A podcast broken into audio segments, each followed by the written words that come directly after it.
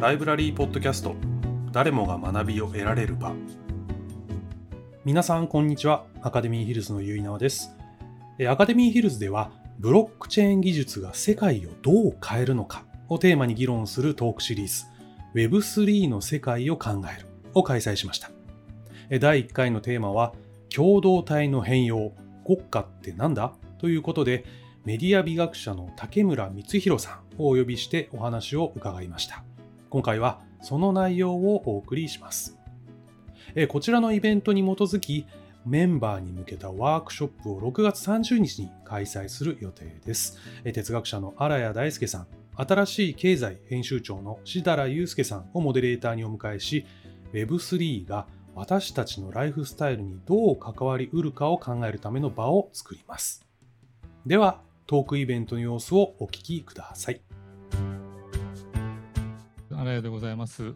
えーと、Web3 の世界を考えるというふうなことで、えーまあ、何回かのシリーズであのやっていきたいと思っております。まあ、Web3、まあ、あの最近日本でもあの、まあ、人口に会社するようになって、まあ、あの名前はよく聞くというふうな形のあのことになってきていると思うんですけど、まあ、じゃあ実際それがどんな社会変容というかどんな社会の変わる可能性を持っているのかっていうふうなことを、まあ、実際にそのさまざまなゲストをお呼びしながら考えていきたいというふうなところで、まあ、今回はメディア美学者の竹村先生にあのおいでいただきまして、まあ、国家とは何だというふうなところで考えていきたいというところでございます。では竹村先生あの早速ですけどもよろしくお願いいたします。はい、えー、ご紹介いただきました竹村です。えっと、8分ほど、えー、私のから前振りとしてお話をさせていただこうと思っています。まああのまあ、皆さんがよく国家という言葉をお使いになってると思うんですけどその、まあ、通常国民国家という、えー、理念の中で、まあ、私たちの国家というものは運営されてるわけですけども、まあ、これを揺るがすデジタルトレンドというのをまず見ていただきたいと思います。で一つ目はグローバルネイティブという、まあ、デジタルノマドとか、えー、つい最近言われている人たち、まあ、ほとんどどこにいても生活して、まあ、仕事ができるという、まあ、そういう人たちです。でまあ、これはあの私たちが住む場所を決める理由とか、えー、方法にも影響を与えてそしてまあ、政府自体にも影響を与えています。それからナショナリズムと新中世主義、まあ、新中世主義というのはこれ話すとまた長くなってしまうんですけど、まあ、いわゆるデジタル封建制とかデジタル抽出主義といわれる、まあ、データ抽出主義最近はよく言われています。まあ、あの後期工業時代初期情報化時代の政策とか、まあ、制度というのは今やもうかなり劣化していて、まあ、デジタル時代に出現したコミュニティや忠誠心の分散化に抵抗しています。まあ、これが自己あの強化型の対立を生んでいるということです。でもう一つは主権を持つ個人というものが非常にあの強力な存在になってきているということです。でこれはまあ政府がますます引きつけようとする人々であったり、まあ、攻撃ししようとする新しいクラスの人々ということです。スタートアップシティというような、えー、まあ、都市そのものがスタートアップになるという、まあ、DAO のような、まあ、ガバナンスモデルを用いてデジタルネイティブなオンラインコミュニティが新しく形成されています。まあ、これらの DAO を使って物理的な世界の新しい制度や都市を、まあ、作っていくということです。まメタバースこれこのトレンドもまあまだまあ、完全には実現されていない、えー、5年から10年先の、えー、メタバースシングリアリティ、えー、を、まあ、今から考えているということなんですけど、まあ、これは社会的相互作用や統治に非常に幅広い影響を与えていきます。えー、それからトランスヒューマニズム。まあ、これはあのバイオハッキングとかダーニンの脳とか長寿科学だとか、まあ、デジタルと生命科学の連携によってデジタルと物理世界での生き方や相互作用が変化するということです。でもう一つ重要なのは 宇宙と多惑星の人類ということです。まあ、私たちはあの今地球っていうものを非常にこう改めて見つめ直している時代に、まあ、入ってるわけですけどもむしろその多惑性の種になろうとしているということもまた事実動き始めていることです。でこれは地政学を現状の地政学をまあ根本的なレベルで再構築して、まあ、これらの断層は単独で考えれば社会に大きな変化をもたらしてこれがまあいくつか組み合わされるとですね社会を根本的にまあ改革していくことになるだろうと言われています。まああの後で、えー、お話をしていきたいあのヘリウム3という、まあえー、新たな資源の、まあ、抽出主義、によって宇宙というものは当然その地球との大きな、資源開発の拠点になろうとしているということです。暗号通貨、ブロックチェーン、リモートワーク、デジタルノマド、クリエイター経済、ドーナツ経済、グリーン経済、マイクロスクール、メタバース、NFT、これらに共通しているのは、まあ、単純に言うと劣化した社会システムからの分散ドロップアウトだというふうに私は思っています。まあ、これが Web3 とどうつながっていくのかということを、まあ後で皆さんと議論していきたいと思うんですけども、まあ、国家というのは人類が築いてきた最も危険な技術であるという、まあ、これはあのベルリンのスマグラーという、まあ、クリプトアナーキスト、まあ、一番今有名な人ですけども彼の、えー、見解です。国家というものが危険な技術だということなんですね。でこのクイグリーという人の、えーまあ、攻撃的な武器が防御的な武器を圧倒する、うん、そうなってくると、まあ、集権的な組織になっていく。防御兵器が攻撃兵器を圧倒できるようになると結果的に分散化するということです。これが今起きているウクライナの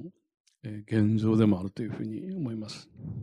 えー、ここでいう防御兵器というのは、えー、皆さんが持っているスマホをベースにした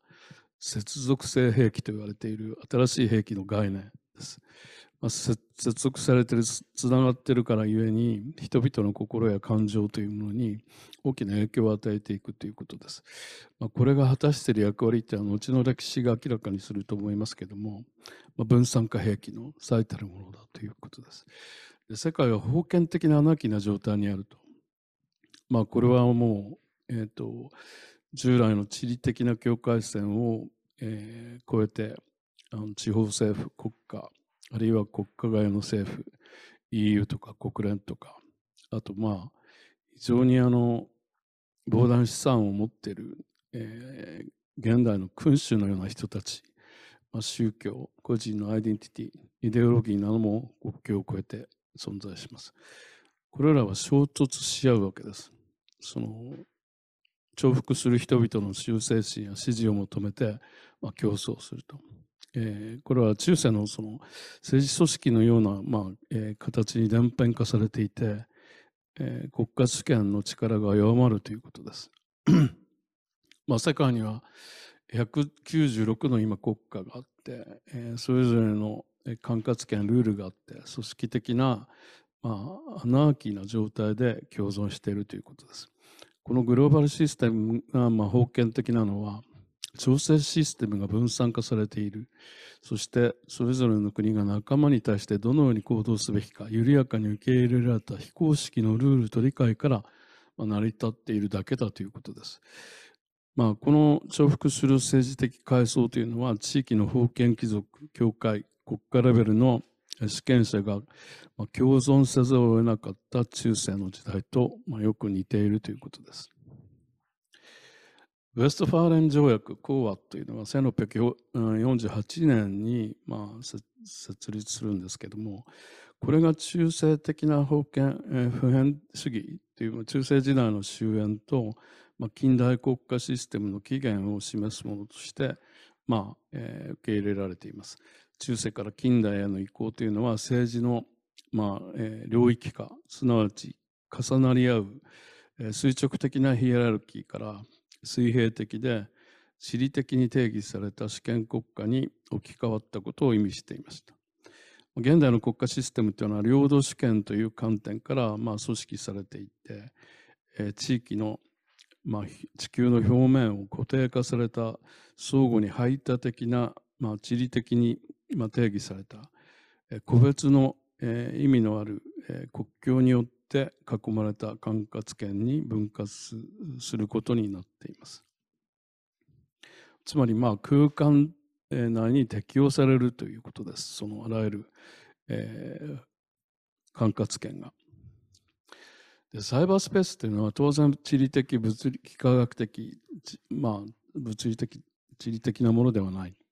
そして電子ネットワークとしての市場の構築というのは空間を再び関係的、えー、かつ、えー、象徴的あるいは刑事上的に、うん、変化させてきているということです。ワールドワイドウェブを通して見る外部の現実というのは現代の地,、まあ、地図上よりも中世のキリスト教世界と非常にあの近い、えー、気がします。えーまあ、これはあの、えー、スティーブン・ゴブリンという人の、まあ、有名な論文、えー、の一節ですけども、まあ、経済取引がどこで行われるのか地理的空間や地理的市場が依然として適切であるかどうかは判断することが難しくなってきているということです。ではい、国民ありがとうございます。あのままずはここら辺で一度切らせていただいて、はい、まあ、非常にその大きな問題がたくさん出ていてあの、まあ、その最初のあのそのデジタル国家国民国家を揺るがすデジタルトレンドというところで、いくつかその、まあ、今の流れので7つ挙げられていてでそれが、まあ、それぞれ非常に、まあ、大きな話になっていますのでここら辺を、まあ、つまりあのつまりは今その起こっていることっていうのは我々が今当たり前にしていることっていうのをどんどん揺るがすようなことがたくさん同時的に起こってるっていうふうなことだと思うんですけど、えっとまあ、この辺りからちょっと解きほぐしていきたいなと思うんですが設楽さんどうでしょう？なんか気になった点とかあればあの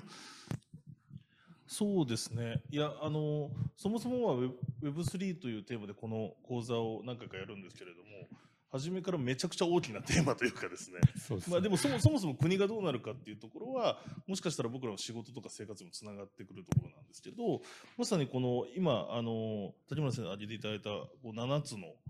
あのテクノロジーですね。えっと、ここら辺はすごくあの面白いなと思いました。なんかその中でちょっと Web3 から離れるんですけど、どちらかといえば Web3 って、あの、まあ、分散化したテクノロジーで、その今の中央集権化したインターネットをこうばらそうというものだと思うんですけれども、なんかそれにですね、えっと、結局、あのメタバースとかトランスヒューマニズムみたいなもの、なんかどっちかといえばなんか人間が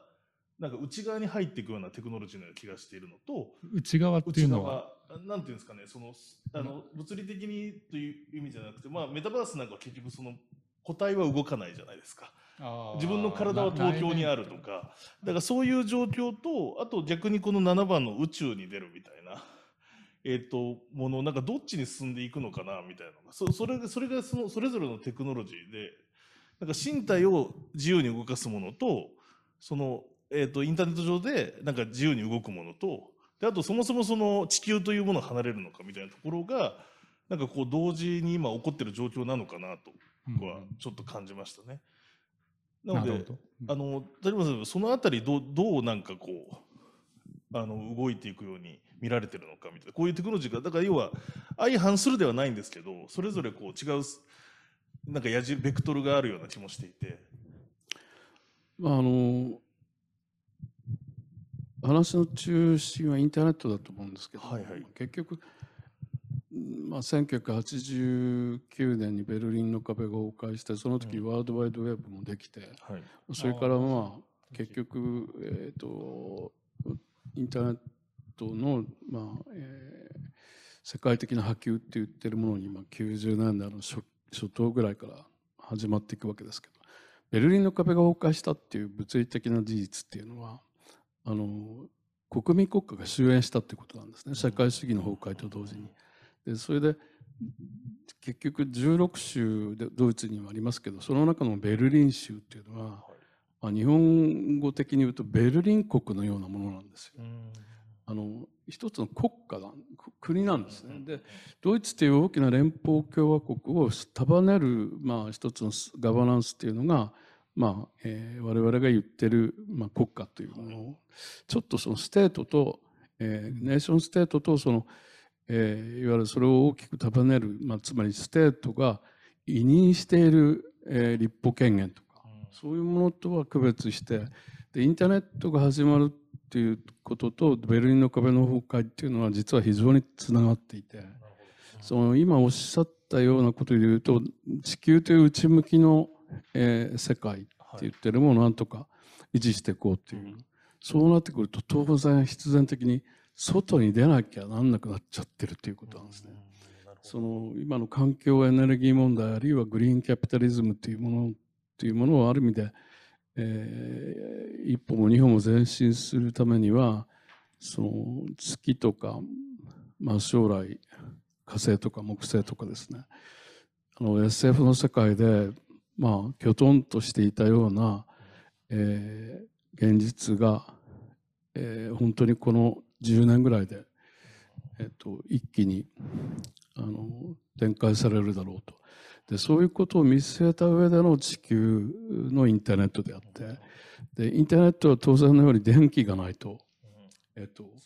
成立しませんからブロックチェーンもまあかなりの電気を食うと言われていたりその、まあ、いろんな問題のベースにあるその基本的問題というものをこう考えて、えー、みたいということで、まあ、そのさっきお話をちょっとさせていただいたんですけども、まあ、ですから基本的にはその内なる地球というものの中で起こるさまざまな、あ、これから Web3 の展開というものをあの見据えた形でえー、地球外惑星と言ってるものとの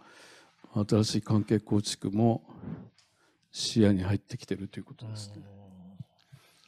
あのまあ、その state と nation の違いっていうのも一番最初におっしゃられたと思うんですけど、まあ、それぞれの state がまあ束束ねられてその nation state になっていてみたいな今の現状で、まあ、そのそれとその、まあ、先ほどおっしゃられたそのデジタル中世主義みたいな形のあのつまり、まあ、それって多分その state の考え方っていうのがまた州とは別に例えばなんかイーロン・マスクがツイートしてみんなそれにフォロワーがバーンと乗っかって、その俺についてこいみたいな感じの盛り上がり方で、まあなんかもう理屈じゃなくそこでなんか共同体みたいな、まあ、共同体というのかどうか分かりませんけど、まあ、そこでまああのある意思が共通の意思が成立するみたいな状況があってでそこにまあ忠誠心とかあの先生がおっしゃるような形のものが絡んできて、まあ、あのメディアをどういうふうに信じるかとかそういうふうないくつかのレイヤーがこう重なり合うような形で国家とは全く違うレベルでのその共同性みたいなものがもうリアルに存在している状況でその国民国家みたいなものっていうのがオワコン化してるんじゃないかという状況だということですかね。あのまあ、一つの言い方はデジタル封建性とか、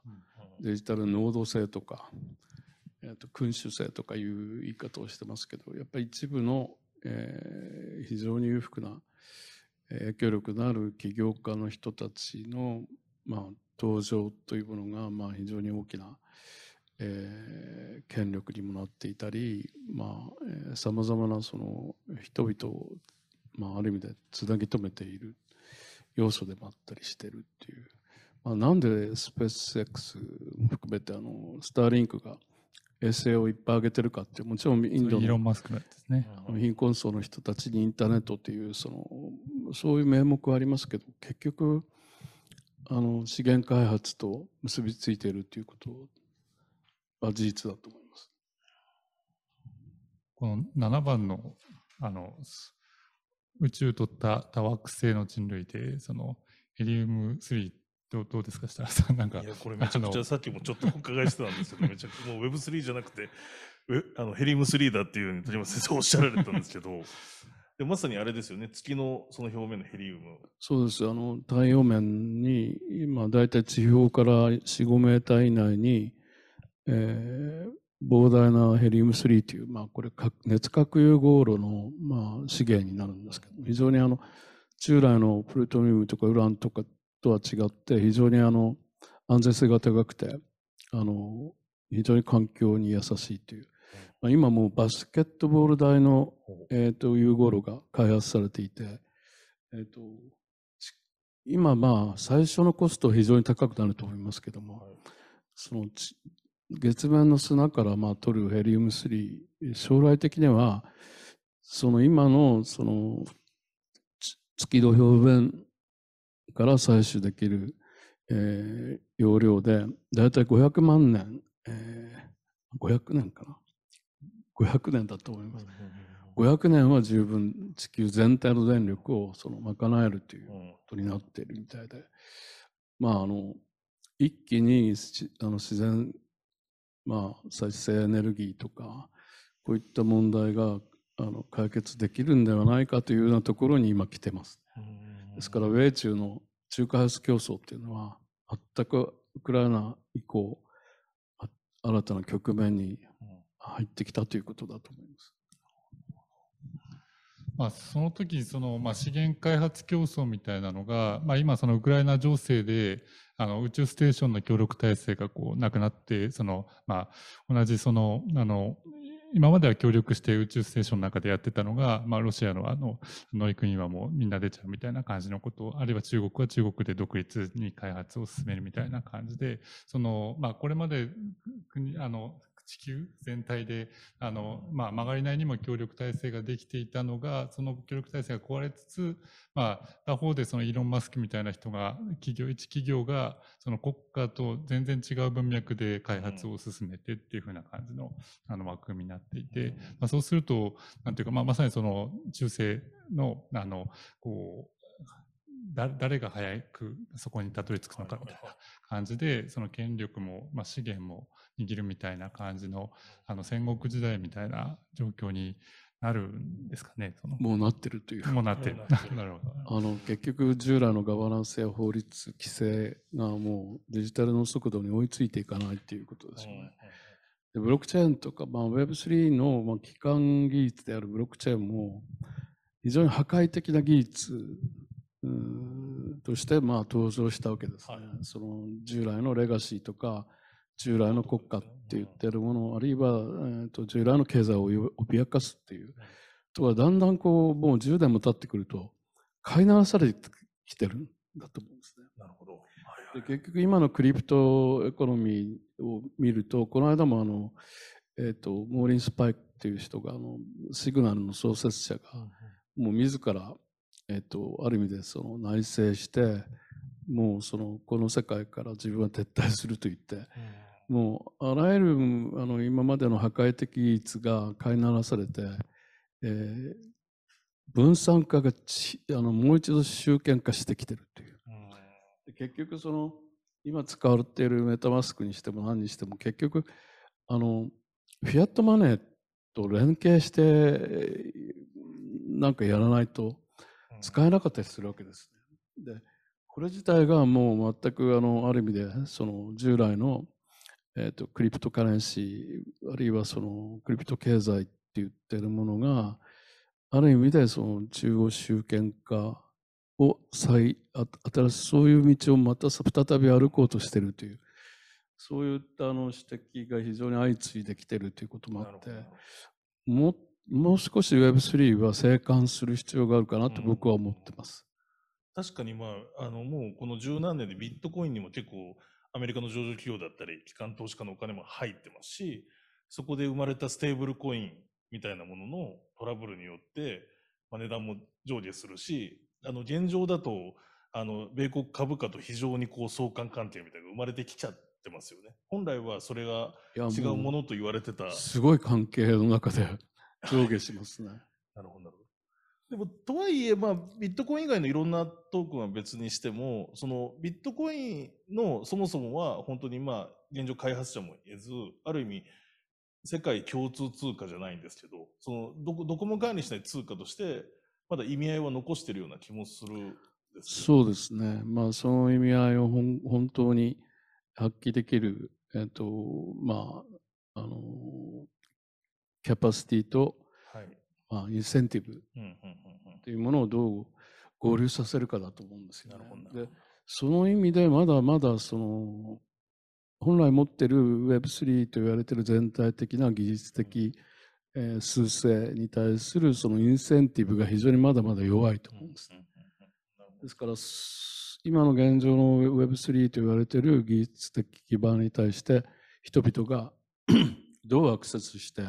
その自分のインセンティブをあの逆に言えば収束できるかっていうところではまだまだあの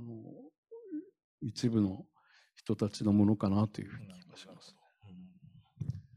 そのまあ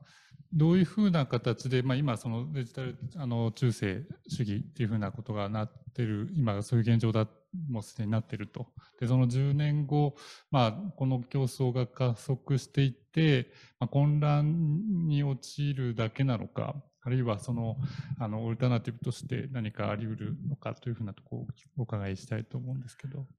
あの中世新中世化っていうのは非常にあのもう10、20年ぐらいこう、えー、社会世界全体を追ってきた一つの趨勢で、まあ、最初に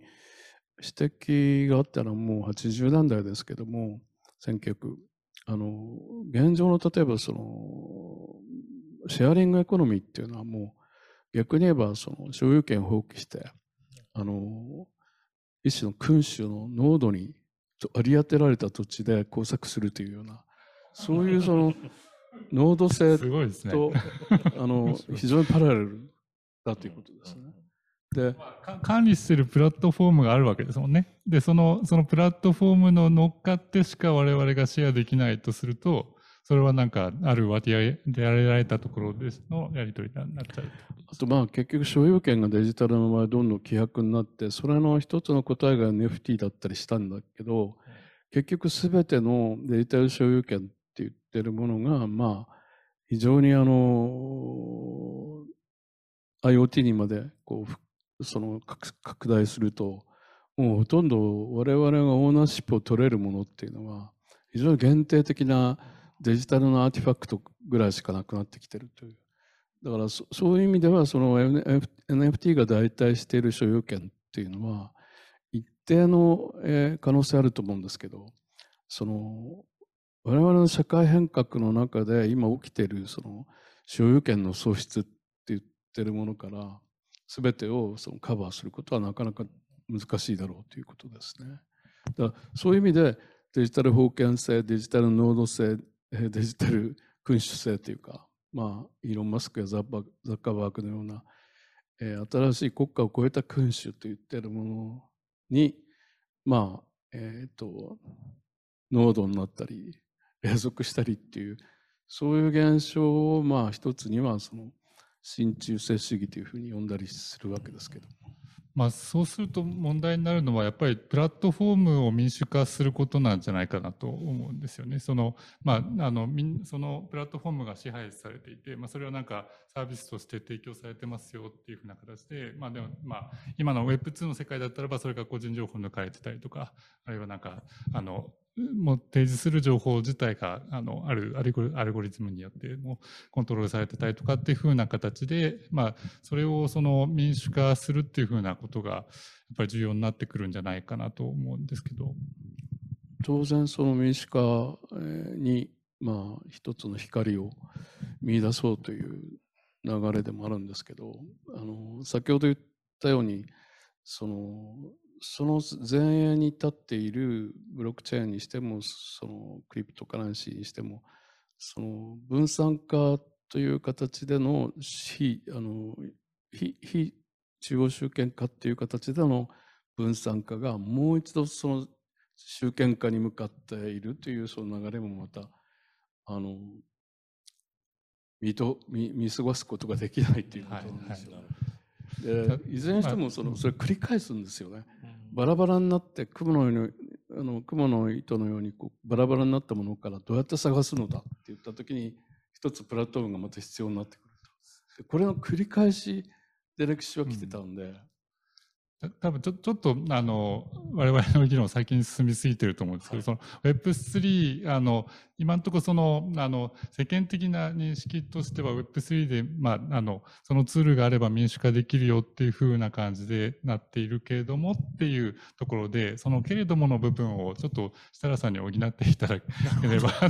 あのまあ、いろんなもうすでにプラットフォームができていてそこを管理してる人がいるってことです、ね、認識が間違ってたら先生方に指摘いただきたいんですけどまああのとはいえ現状その広がったことでピュアに分散化してないものとかもある、ありますし、既存経済とつながってしまっているものもあると。で、あとはどうしても現状の国家間の中の法律とか規制に動かされてしまっているような状況もあるというようなことも含めて、まあその、いわゆるピュアにこれを使えばもう全世界誰でもアンバンクドでもこうお金がやり取りできるよみたいなところからどんどん、例えば日本だってビットコインを売るためには金融庁のライセンスないと捕まっちゃうわけですよね。だからそういうことがもあり、こう、えっ、ー、と、本当にこれって分散化してんだかなみたいな状況になってるっていう理解を僕はしてしたんですけど、間違ってないですかね。あの、すごく言われてる Web3 の、まあ、理想と、まあ、えー、民主的な方向性っていうのは正しいとは思うんです。ただ、それ実行できるえー、国家なのか、この国は、あるいは実現できる国になってるのか、そういう国は他にあるのかっていうことを考えたときに、もうかなりの人が日本を脱出してる現実もあるし、あの僕の知る限り有能なあの技術者の人たちはヨーロッパに少なくとも500人から1000人はいますね。日本人で、日本人だけでも。はいでそういう人たちの今のあの現実っていうものとこれから Web3 を日本の中で例えばこうまあなんか考えてみよう。あるいは、えー、何かビジネスチャンスだと、えー、思ってる方たち、えー、これを多分聞いている方たちの中にもいらっしゃるのかもしれないんですけど、えっと、基本的には相当なタイムラグがもう存在していると。いうことは事実だと思います。でも、あれですかね、一方、その、今、現状はもちろん、その、日本は規制があって、クリプトプロジェクトほとんど、それこそスイスとかも含めてどんどん、まあ東南アジアも含めて出てってますけど、この今のそのさっき言ったデジタル中世の5年後、10年後っていう話になると、ちょっとすごい基本的な質問で申し訳ないんですけど、なんとなく、鳥羽さんのお話聞いてると、そのまあ現実にこう身体を置いてる国家というものがあり、とはいえ仕事をしてたりするのは、例えば海外でリモートで仕事してるみたいな、その、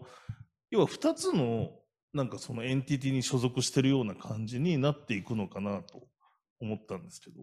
まあ、基本的にメタバースだと思いますね。はいはい、あのそういう意味で、うん、ゴーグルをつけてその3次元空間に参入するということがメタバースではなくて、うん、いかにその物理的な空間次元とその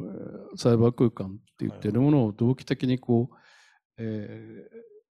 ー、両立できるかっていうことだと思うんですね。そういう意味ではあの非常に皮肉なんですけど、はい、あのもう中性新中性的なメタバースっていうのがあの一番の、まあ、大きなコンテンツになるだろうと思っています。でそれはもうこの20年だけでも中世をまあテーマにしたゲームとか、えー、と映画とかさまざまなエンターテインメントコンテンツも含めて、まあ、特にゲームの世界では90%が中世。でそうなってくるとメタバースの最有力強力コンテンツっていうのは中世を舞台にしたつまり中世を生きれるっていうつまり現代が想像した中世をあの再創造した中世を生きるということですね。でそそこと、まあ、日本のように食べ物が美味しくてあの人に優しい文化を持っているような国に、まあ、3ヶ月ぐらい住んで、あと3ヶ月3ヶ月3ヶ月は他の国つまりデジタルノマドやグローバルネイティブに優しい国で生きるっていうこともその非常に何て言うんでしょうか。その現実的にそれが可能なえ人たちが非常に増えてきていることも事実だと思います。そうなった時に国家っていう枠組みだったりがこう今よりもやっぱ弱くなってくるっていう国家の一番僕らが一番身近に感じるのはパスポートですよね。そうですね。つまり日本のパスポートを持ってれば、まあ、大抵の国でも、えー、と非常に信頼性の高いパスポートだって言われてるんだけども、だから日本のパ日本人に生まれたら日本のパスポートを別に捨てる必要はなくて、ただ他の国からの市民権、えー、今エストニアはレジデンシーと言いながらもそのまあ事業事業面事業を立ち上げることができる権利。だから居住権とか市民権っていうのはないんですよ。これを5年以内に例えば他の国でも市民権オンラインで発行してサブスクリプションのように、えー、と年間、まあ、何百500ユーロとか そのぐらいで、えー、と市民権を提供していこうという動きがもう、えー、と計画されていると。そうなってくると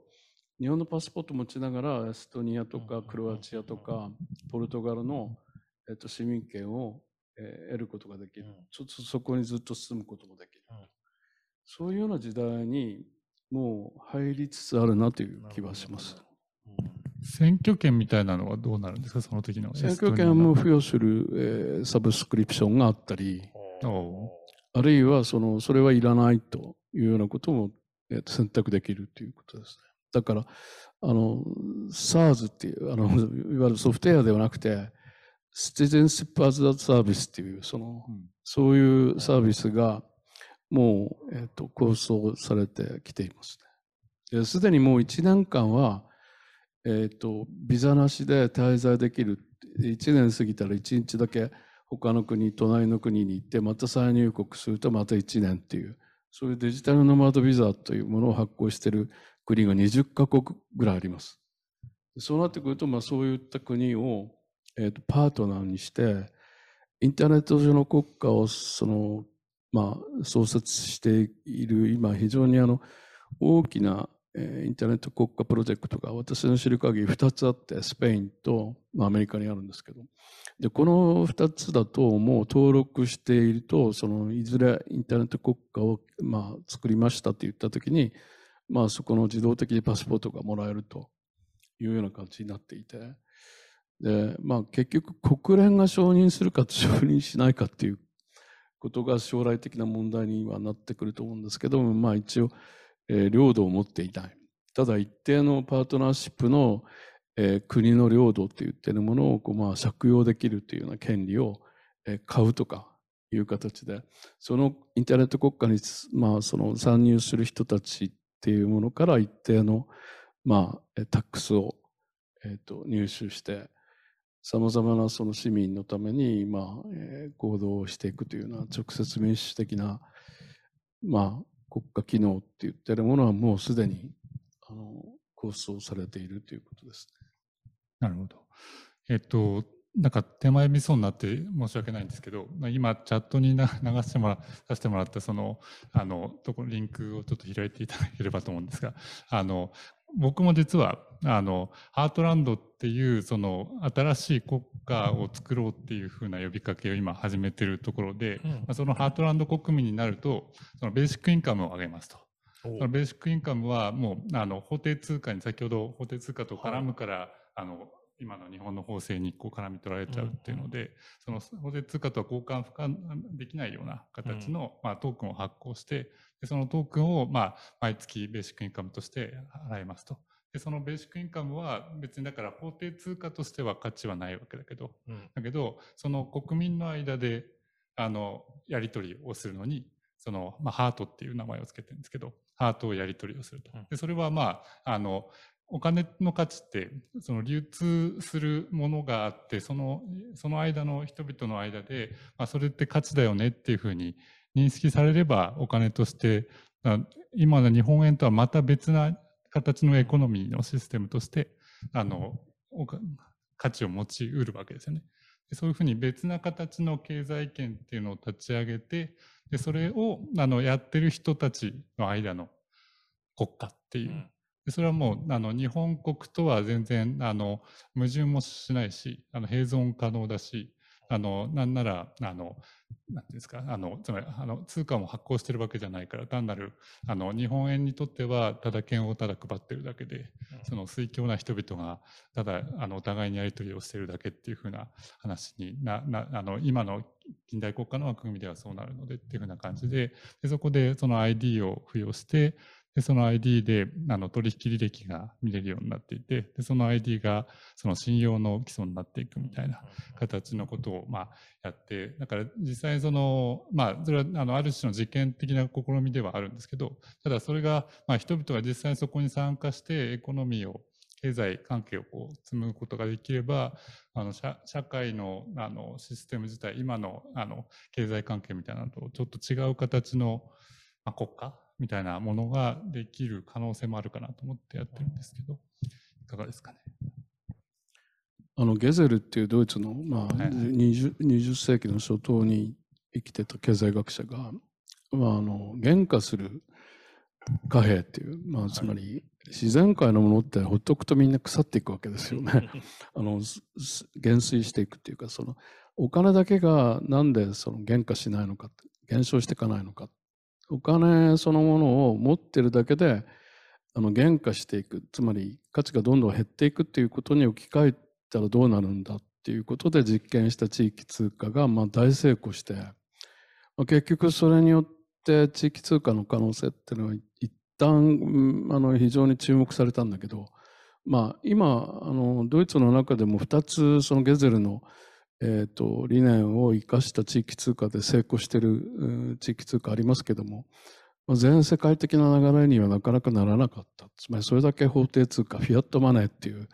このこれも実は作られたお金っていう意味ですけどもこのフィアットの力っていうのはやっぱり強力だったということで、まあ、新しいその貨幣のあり方通貨のあり方まああのベーシックインカムも含めていろんなあの実験が今起こっているのは非常に面白いことだと私は思っています。だからその新井さんのおっしゃってるハートランドっていうのは非常にこうあの興味深いなというふうに思います。ちなみに立花先生そうなるとまあ一応生まれ落ちた国家があってそこで生活最低限の生活なんかしたり仕事したり、まあ、税金払ったりとかしてる状況の中でをこの人がもう一個のレイヤーとしてのその国家というかコミュニティみたいなのに所属していくと。でそれは国境とまた別の国境があるみたいなそういう人が増えるっていうシンプル僕はそれが当たり前のことなんじゃないかと思うんです。つまりあのデジタル ID の議論とも重なるんですけど、はい、そのパスポートやマイナンバーっていうそのものだけで一人の人間のアイデンティティを固定化していくっていうのは非常に問題。で、あの前にもこのアカデミーヒルズでちょっとお話ししたんですけど江戸時代の日本の文化って分身文化で、もう多様なあのアバターつまり多様な名前を自分でいくつも持って、でそれで小さなコミュニティ連とか公とか座とか、えーと、社とかですね、えー、いくつものコミュニティに属しながらその自分自身のまあ、えー、多様な自分を発見するあるいは多様な自分の中の、うん、一番社会的貢献が可能な部分を探し出すっていうか、例えば踊りを習ってる、えーと、陶器をやってる、えー、民芸をやあの洋曲をやってるとかですね。いろんなことの習い事から一定のあの座っていうのは例えば「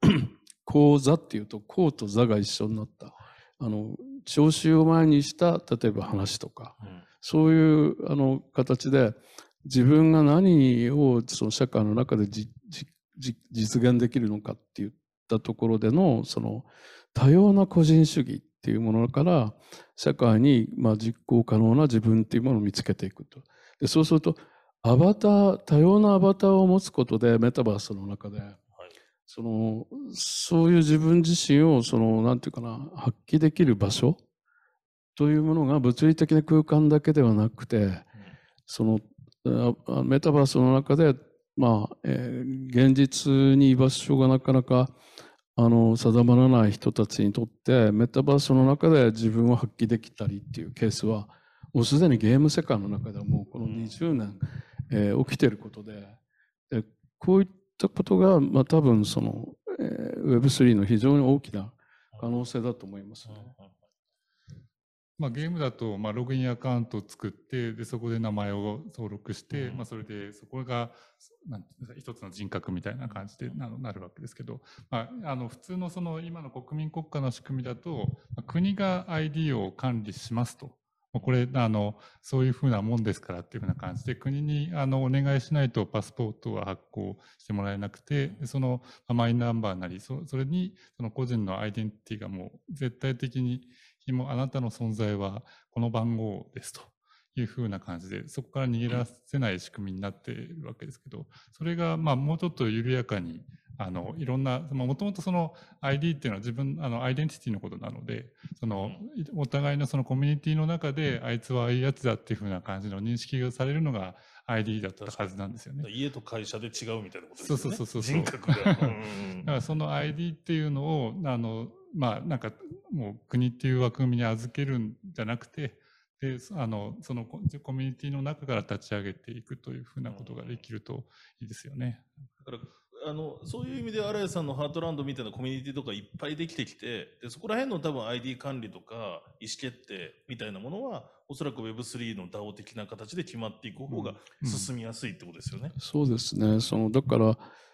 その一つの技術で Web3 語れないんで、はい、あのいろんなものの複合的な要素を、まあ、的確にマッチングできるかっていうことですよね。例えばあのフィリピンで、まあ、大きな社会問題にもなったアクシーインフィニティっていう、はい、まあえー、ほとんどメタバースですけど、はい、あのゲームで例えばゲームをしながら稼ぐっていう、あのまあ、そういう一つのあの状況が生まれて、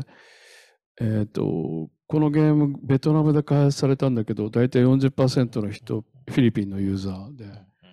実際フィリピンの年収は非常にこう日本に比べて、まあ、安い、え状況があってこのアクシーインフィニティで稼げるお金で実際食べていけちゃったりするっていう。そう、ね。うん、そうなってくると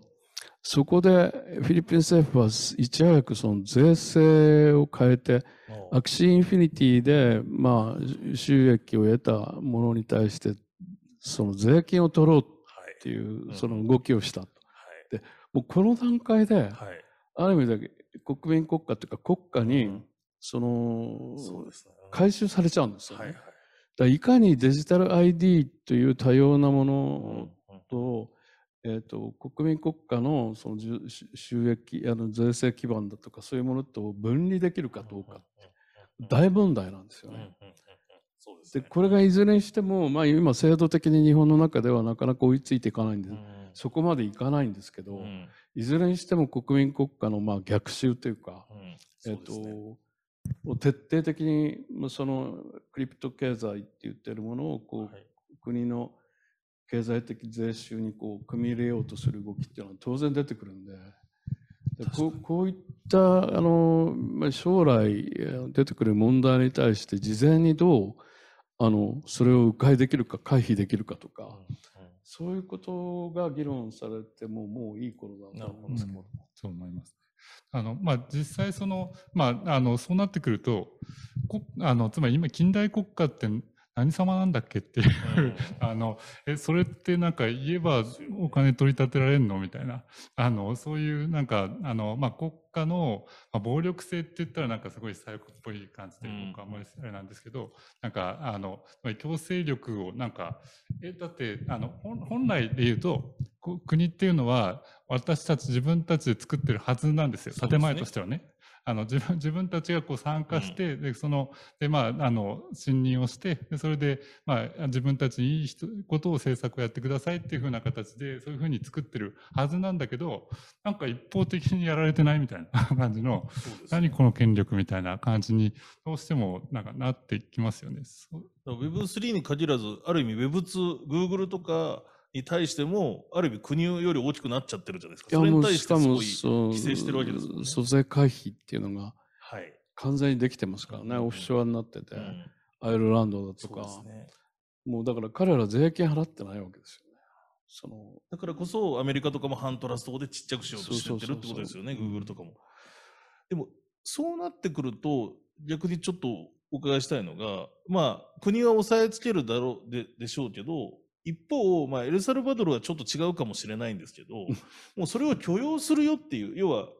あの国家と法定通貨にしちゃいましたからね。そうそうですね。で、要は国家と相対するものとしての Web3 のコミュニティ国家みたいなのができてきて、それがあまりにもそれなりの力を持った場合、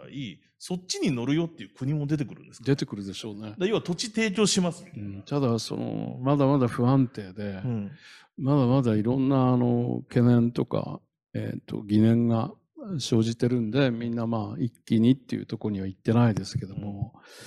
いずれにしてもこのクリプトカレンシーと現実のフィアットマネーのこの経済って言ってるもののこう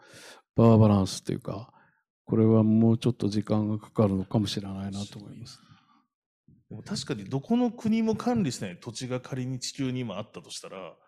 そこが Web3 の国に国というかそこに全部置けばいい気もするんですが、まあ、もはや地球上にそういう土地はなくなってしまっていやでも提供してますね。あの VC のマッマーク・アンドリーセンの、はいはい、アンドリーセン・ホロビッツが、まあ、クリプトマネー、クリプト経済を主導していて、島作ろうとしてます、ね、ホンホンジュラスの、えっと、一定の地域を、うん、もうホンジュラス政府がそこを上げますって言って、そこにスタートアップシティを作ってますよね。でそれのザハ・ザヒドの建築家グループが凄まじい建築空間を作って、誰もがみんなそこに住みたいと思うようなあの空間を設計して、なるほど。まあ、365日常夏ですしね、あの、海で泳げますよって歌い文句で。まあそれがなんか箱舟化しちゃうというか、なんか先民思想みたいな、うん、あの、まあなんか、なんていうんですかね、そこそこで、その、それを管理する人に権力がままた発生しそうな気もする。先々そういうことにね、うん、結局はその、アンドリーセン・ホロビッツのような VC が、まあ、世界のその経済も含めた権力って言ってるものをやっぱりその最大化していくっていうかそういう流れになってきてるのが非常にちょっとあの懸念材料かなと、うん。うん、先ほどおっしゃってたことです、ね、えー、だから本当の意味での民主化っていう意味でその我々のその声や手が届く範囲の中に今あるのかなっていうのは非常にちょっと疑問があるところですね。ただやっぱりそういう中でも Web3 を、まあ、その今まで別に否定的ではないんですけど、あのやっぱ可能性というものにやっぱりこうかけていくっていうことがものすごく重要だと私も思っていてあの少なくともあのやっぱり現実と基盤の中でその有用性を考えていくっていうことがまあ重要で。だからまあ、えっ、と今日は国家っていうものの前提条件をこう今国家がどうなってるかっていう前提をちょっとこうお話ししてみたいなという形で、まあ、前半お話しさせていただいたんですけども。まあ、実際その、まあ、Web3 って言われた時に、まあ、一枚はじゃ全然なくて、はい、いろんな試みでいろんなこう思惑といろんな思想がこう入ってきて、まあ、一緒くたに見えるけどその中身でだいぶ違うっていうことははっきりしてると思いますね。その中で、まあ、あの国民国家の枠組みっていうのがまたあの揺り動かされているというふうなところで、と、すみません、途中で止めてしまったご発表、あの、後半。後半にそうですよ。ぜひ。ですね。時間大丈夫ですか、うん、はい。じゃあ、ちょっとつなげていただいてすみません。はい。これ、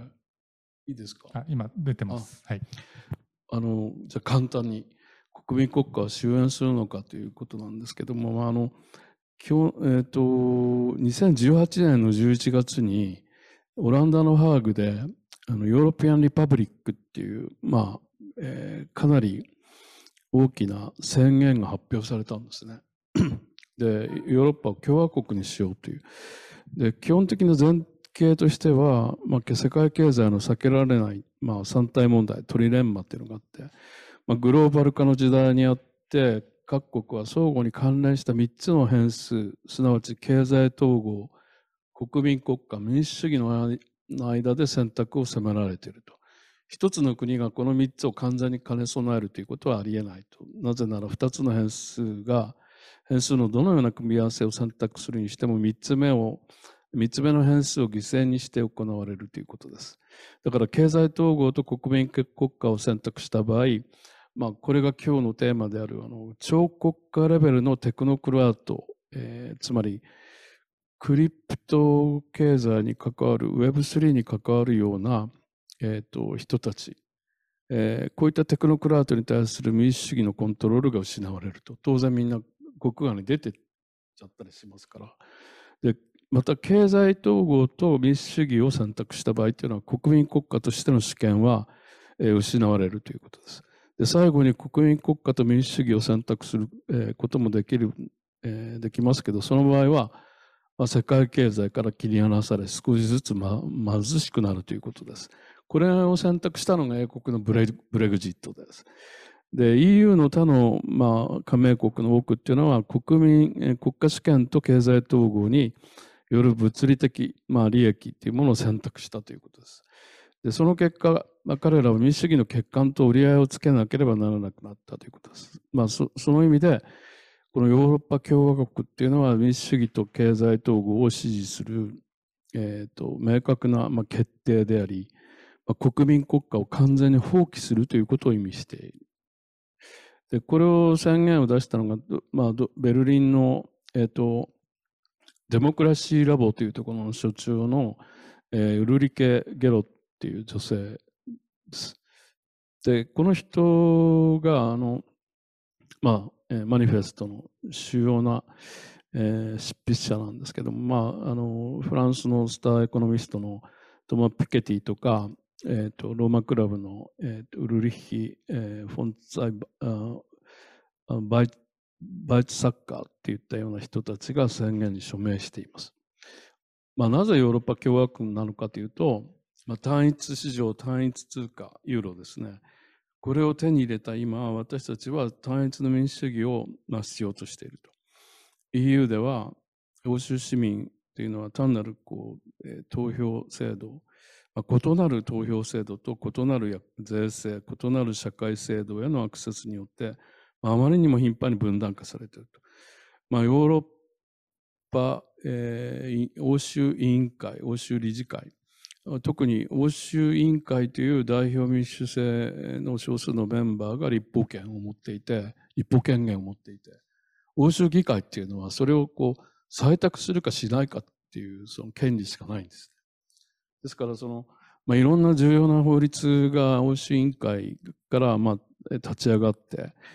え結局その欧州委員会の霊俗的な、え支配と言ってるものを国家が強いられていると。ですからこれに非常に大きなあの不満や問題点を抱えているのが今の EU で、まあ、欧州合衆国から欧州共和国欧州統合から欧州の民主主義単一市場から欧州の公共財へと欧州統合の主権主体としての国家から、まあ、市民へと移行しなきゃいけない。なぜなら欧州は国民の統合であり国家の統合ではないからだということが、まあ、このプロジェクトの、えー、と柱なんですけど、えー、と不幸なことにこのヨーロピアンあのリパブリックっていうのを日本語で引くとですね欧州共和国とか、えー、と一見も出てこないんですよ。ヨーロッパではすごい大きな課題なんですけどあのこれあのデータボイドになってるんですね。データの空白に日本の中ではなっていて、うん、まあ、いかにこういった問題がヨーロッパの中との間に温度差があるかなっていう感じを、まあ、強く持っているところです。